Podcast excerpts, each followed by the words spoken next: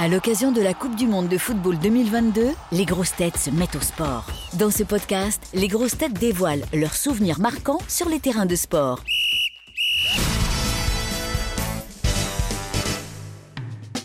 Est-ce qu'il y a un club que vous supportez? Ah bah oui, moi je suis une supportrice du PSG. D'ailleurs, euh, j'ai des photos qui montrent, qui me voient avec le bonnet, l'écharpe et tout ce qui va bien.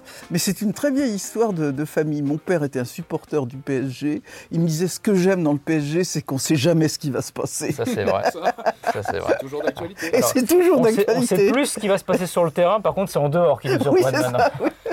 Bah, moi, c'est pareil, mais ça, les éditeurs des grosses têtes le savent. Voilà, je suis un supporter, un amoureux du PSG. Comme je dis, j'ai le sang rouge et bleu, ce qui ne m'empêche pas d'être souvent très dur avec eux, de réussir à être quand même assez objectif avec, avec le club. Amoureux, mais lucide. Je suis né à Paris, je suis parisien, et je pars du principe quand même que généralement, on est supporter du club de sa ville, même s'il y a des Marseillais qui sont supportés par des gens qui vivent à Paris. Mais bon, voilà. C'est des souvenirs pareils d'enfance. C'est les premiers, c'est la première sortie avec le club du foot. Je jouais à Saint-Germain-les-Corbeilles. J'étais euh, arrière gauche, remplaçant. Donc vraiment, j'étais mauvais, ça veut dire en gros, en langage de foot. Et une sortie en bus avec euh, la gourde de grenadine, le, le sandwich dans le papier alu. Et je me retrouve un soir au Parc des Princes pour un PSG Metz, je me rappelle. C'est l'illumination. Tu rentres dans une cathédrale. Il fait nuit. Tu as cette, euh, ce halo de lumière qui sort de ce stade magnifique. Parce qu'on peut dire ce qu'on veut. La meilleure ambiance de France est peut-être au Vélodrome ou à Bollard. Mais le plus beau stade de France, c'est le Parc des Princes. Et quand tu rentres là-dedans, que t'as- j'avais 9 ans, et ben C'est le choc amoureux? Ouais, c'est ça. C'est le coup de- c'est un coup de foudre. Je sais que je suis un vrai supporter parce que je suis affecté par les résultats. Quand ça gagne, je suis heureux. Quand ça perd, je suis triste. Ça, c'est vraiment le, c'est, c'est le supporter euh, dans toute sa splendeur. Et quand il y a match nul, je sais pas trop comment je suis. Est-ce que vous auriez aimé être sportif professionnel? Et si oui, dans quelle discipline? Moi, le tennis, parce que Ça c'est, gagne beaucoup d'argent. Ça gagne beaucoup d'argent. Ouais, le- ah oui, bah, j'allais pas te dire le, le- le kayak monoplace, hein, c'est sûr. non, le tennis, parce que c'est le sport que je pratique euh, le plus et le, mieux. J'en, je- j'en ai fait à pas trop mauvais niveau. Ma deuxième idole, c'est, Jimmy Connors, ce gaucher râleur américain que j'ai eu la chance de, voir jouer. Euh, l'époque Borg, McEnroe, Connors, que, j'ai adoré. Et voilà, j'aurais adoré jouer au tennis parce que euh, c'est un sport d'abord solitaire et individuel et que je trouve assez intéressant. Tu voyages dans le monde entier.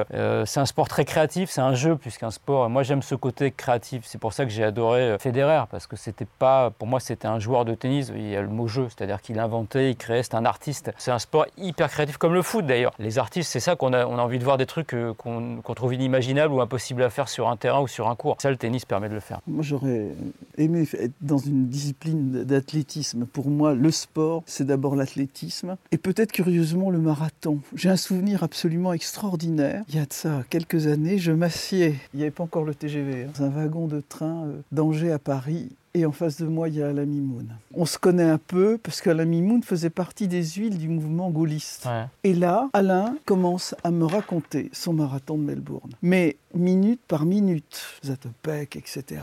C'était un moment d'émotion incroyable. Le silence se fait complètement dans la rame de Micheline. Tous les gens écoutent Mimoun raconter minute par minute son marathon. Et on arrive à Paris, l'ensemble du wagon se lève et applaudit. C'était incroyable. C'est un de mes souvenirs de sport. Et il se passe dans une, dans une rame de train. C'est-à-dire qu'il a couru le marathon dans le temps d'un Angers-Paris alors? Exactement. Pas mal. Beau, beau- beau chrono.